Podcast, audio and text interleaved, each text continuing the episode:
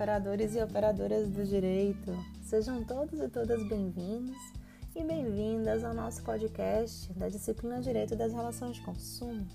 Eu sou a professora Eli Santana e no nosso último episódio a gente vai tratar do tema 14 do seu plano de ensino, temas atuais nas relações de consumo. Vamos lá ver o que eu preparei para vocês nesse nosso último encontro? Chega mais! Pois bem, pessoal, um tema que suscitou muitas dúvidas dos consumidores ela foi relacionado ao reembolso dos valores pagos nos contratos de transporte aéreo, tendo em vista o cancelamento dos voos ou as desistências ocorridas em razão da pandemia do Covid-19. Essa pandemia sem precedentes, que tem trazido muitas mudanças na nossa forma de nos relacionarmos uns com os outros, muita preocupação, a necessidade de isolamento social, uma atenção maior à higienização, e é, Pois bem, por conta disso, muitos consumidores e consumidoras ajuizaram ações questionando como se daria o reembolso dos valores pagos a título dos, de passagens aéreas, tendo em vista cancelamentos de voos e desistência.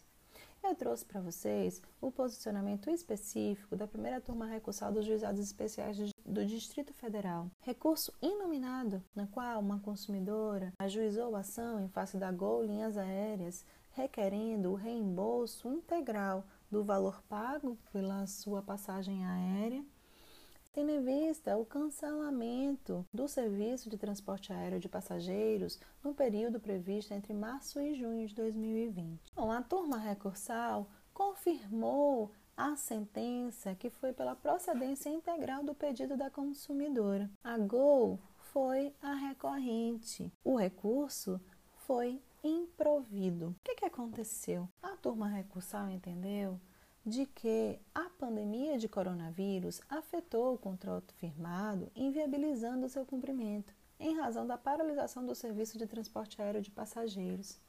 Nesse quadro, o fato, como foi colocado pelo, pela turma recursal, caracteriza-se como força maior, como é, cujos efeitos não era possível evitar ou impedir, isentando, portanto, ambas as partes de responsabilidade nos termos do artigo 393 do Código Civil. O contrato, portanto, se resolve sem multa ou indenização, devendo as partes retornarem ao estado anterior, extinguindo-se a obrigação da companhia de realizar o transporte, bem como a obrigação da passageira de pagar pelo bilhete, o que implica na restituição integral dos valores pagos. Assim, é irrelevante se a iniciativa da resolução do contrato partiu da passageira da transportadora. A causa determinante, força maior, se sobrepõe a ambos. Bom, acontece, pessoal, que o reembolso do valor pago pela passageira é decorrente da extinção da obrigação em razão de incidência de força maior. A promulgação da Lei 14.034,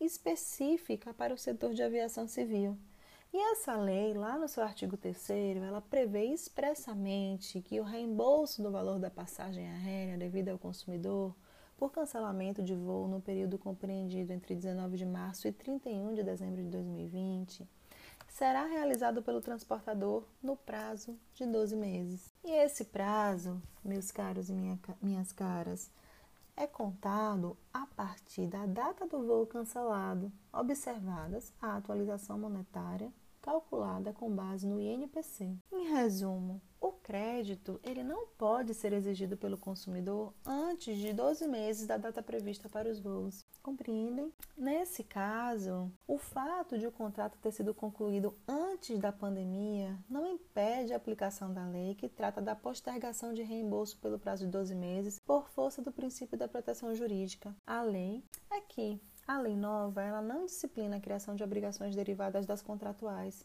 mas ela flexibilizou o tempo de cumprimento de obrigações decorrentes da extinção do contrato pela incidência da força maior, uma espécie de moratória legal, medida que busca equilibrar interesses de consumidores e fornecedores, assim decidiu a turma recursal. Portanto, a turma não reconheceu o recurso postulado pela empresa aérea. Os valores, eles devem sim ser reembolsados devidamente atualizados para a consumidora. Logicamente que observando os ditames da lei 14.034. Então, nesse contexto, aquele consumidor ou consumidora que teve o seu voo cancelado ou desistiu de uma viagem por conta da, da pandemia, que previu essas medidas emergenciais para a aviação brasileira. Sendo assim, só para resumir, né, o consumidor que desistir do voo com data de início no mesmo período, ele poderá optar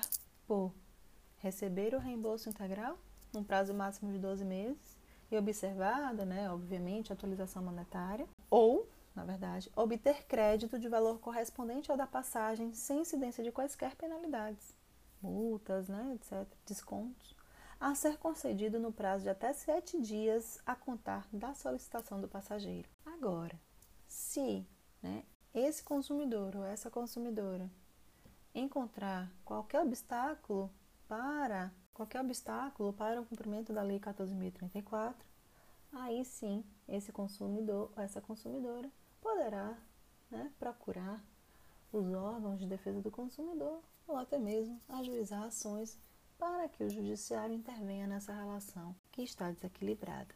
Ok, pessoal? Um forte abraço, desejo bons estudos e que vocês possam fazer trocas muito ricas na aula remota de vocês. Tchau, tchau!